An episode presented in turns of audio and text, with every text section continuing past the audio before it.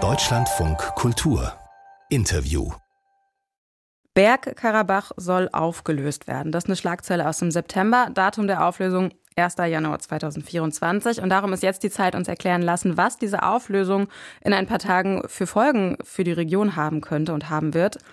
Ganz kurz nochmal zur Erinnerung, Bergkarabach gehört völkerrechtlich zu Aserbaidschan. In dem Gebiet lebten bis vor ein paar Monaten aber vorüber, überwiegend Armenier.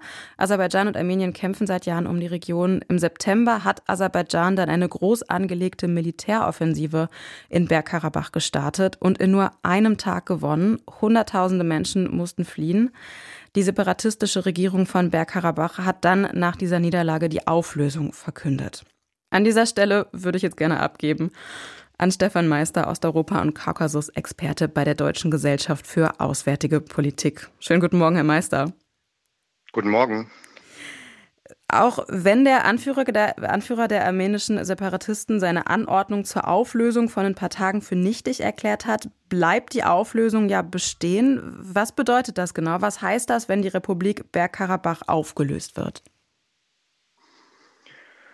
Gut, es ist ja keine, keine anerkannte Republik, also sie ist international nicht, nicht anerkannt. Also äh, ja, es geht natürlich einerseits um Statusfragen, ähm, aber andererseits geht es eben darum, also ich glaube, das Entscheidende ist eigentlich, dass, äh, dass die, dass die Karabach-Armenier das Gebiet ja komplett verlassen haben. Also wir haben einen Exodus sozusagen der, der Karabach-Armenier und es gibt eben diesen sozusagen diesen sogenannten Staat, den, den es ja seit Anfang der 90er Jahre, ähm, der seit Anfang der 90er Jahre existiert hat, den wird es dann damit nicht mehr geben. Es wird keine, keine sozusagen äh, sogenannten staatlichen Strukturen mehr geben äh, und, äh, und damit sozusagen äh, wird dieses Kapitel Bergkarabach äh, zumindest formal ähm, geschlossen. Wie ordnen Sie das ein, dass der Anführer der armenischen Separatisten jetzt so kurz vor dem 1. Januar diese Auflösung, die er selbst unterschrieben hat, für ungültig erklärt hat? Er hat das ja unter Druck getan. Also äh, sie hatten den militärischen Sieg sozusagen Aserbaidschans ähm, über die Karabach-Armenier ja erwähnt. Äh, und ähm, ja, er hat das unter Druck getan. Und, äh, und letztlich ist ja die Frage, wird es in irgendeiner Form eine Rückkehrmöglichkeit, ein Rückkehrrecht auch für die, für die Karabach-Armenier geben? Ähm, was ist mit diesen äh, sogenannten Strukturen? Äh, werden, diese, werden die in irgendeiner Form weiter existieren? Also es wird natürlich auch eine innenpolitische Diskussion in Armenien sein, ja, wo, wo die ja die über 100.000 Menschen mhm. hingeflohen sind. Und welche Rolle werden dann auch diese, diese Strukturen äh, spielen? Also es ist ja auch eine Machtfrage, die dann gestellt wird. Also ich glaube, das sind eher die Fragen, aber es hat nichts damit zu tun, dass, es, dass, das, dass das nicht aufgelöst werden wird. Also ich glaube, diese, diese Entscheidung ist getroffen und, und de facto hat er ja auch keine, keine Machtressourcen, um dem irgendetwas, ähm, äh, also das irgendwie zu verhindern oder, oder, oder wieder zu verändern. Wie reagiert denn Armenien auf die Auflösung? Ist das Kapitel für die Regierung damit jetzt abgehakt oder meinen Sie, der Bergkarabach-Konflikt erreicht damit eher eine neue Stufe? Also die Regierung möchte, dass das Kapitel in der, in der einen oder anderen Form abgehakt ist, weil sie ja weiterhin in einem Konflikt mit Aserbaidschan äh, äh sich befindet und äh, die Grenzfragen zwischen Armenien und Aserbaidschan nicht geklärt sind, äh, auch die, der Korridor nicht geklärt ist und es auch noch kein Friedens, also im Süden gibt es einen Korridor sozusagen zu, zu dieser Exklave Nachitschewan von, von Aserbaidschan, das ist nicht geklärt und, äh, und auch der Friedensvertrag ist nicht, äh, nicht, nicht untersch äh, unterschrieben. Ähm, also in der Hinsicht möchte man in, schon in einer gewissen Form, dass das geklärt ist und man möchte auch nicht, dass diese, diese Strukturen aus Bergkarabach eine innenpolitische Rolle in ähm, in Armenien spielen. Aber wir, wir, es ist natürlich klar, wir haben 100.000, über 100.000 äh, Karabach-Armenier in Armenien. Äh, und äh, damit sind wir in einer, in einer, neuen Phase im Prinzip dieses Konfliktes, weil die einfach ein innenpolitischer Faktor und auch ein Faktor in den Beziehungen zu Aserbaidschan zukünftig spielen werden. Ähm, also in der Hinsicht, ähm, offiziell ist das dann sicher äh, gelöst, sozusagen, diese Frage. Aber was die Menschen betrifft und ihre Zukunft und auch ihre Ansprüche auf Bergkarabach, ist es letztlich nicht gelöst.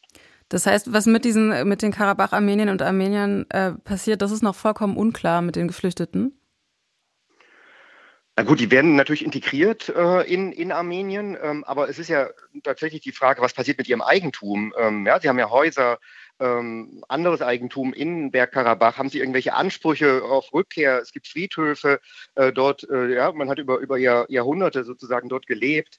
Äh, und das sind ja alles Fragen, die, die nicht geklärt sind. Und für, für den äh, armenischen Premierminister Pashinyan ist es einfach die Frage, wird es, wird es ein Faktor in der Innenpolitik? Wird es Forderungen geben, das Gebiet zurückzuerobern? Ähm, äh, und, und muss er sich damit sozusagen beschäftigen äh, in einer Situation, wo Armenien militärisch ähm, gegen Aserbaidschan überhaupt nichts ausrichten kann und letztlich dabei ist, äh, auch einen, einen Friedensvertrag zu unterschreiben mit Aserbaidschan.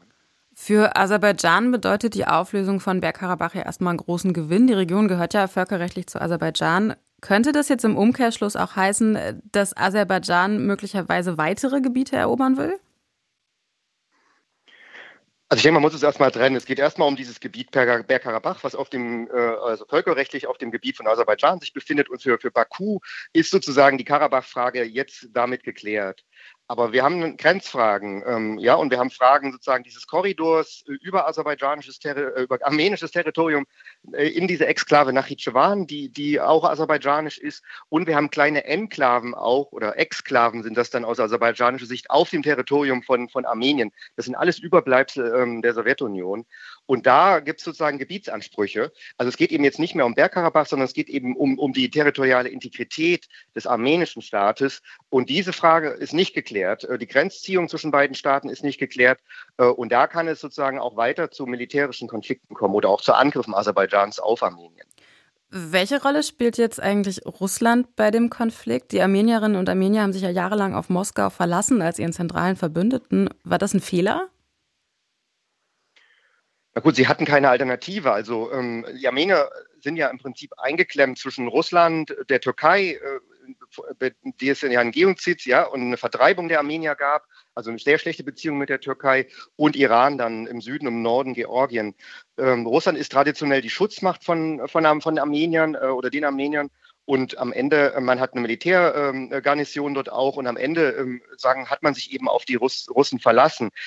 Es ist sicher ja, es ist sicher ein Problem gewesen, dass man in so einem starken Abhängigkeitsverhältnis von Russland ist. Russland gehört auch die, die sagen, die, die, die wichtigste Infrastruktur in, äh, in Armenien. Äh, es ist der wichtigste Handelspartner. Also man, man ist sozusagen hier in einer, in einer Umklammerung auch von Russland. Und Russland garantiert insbesondere seit dem großen, groß angelegten Krieg gegen die Ukraine äh, nicht mehr diese, diese Sicherheit von Armenien und ist auch nicht mehr bereit, für Armenien in irgendeiner Hinsicht ähm, ähm, Militär zu schicken gegen, gegenüber ähm, Aserbaidschan oder ja, gegenüber äh, externen Feinden. Also in der Hinsicht hätte man sich da nicht drauf verlassen dürfen. Ähm, aber man hat natürlich auch wenig Möglichkeiten oder andere Möglichkeiten, wer, wer einem als Schutzmacht unterstützen könnte.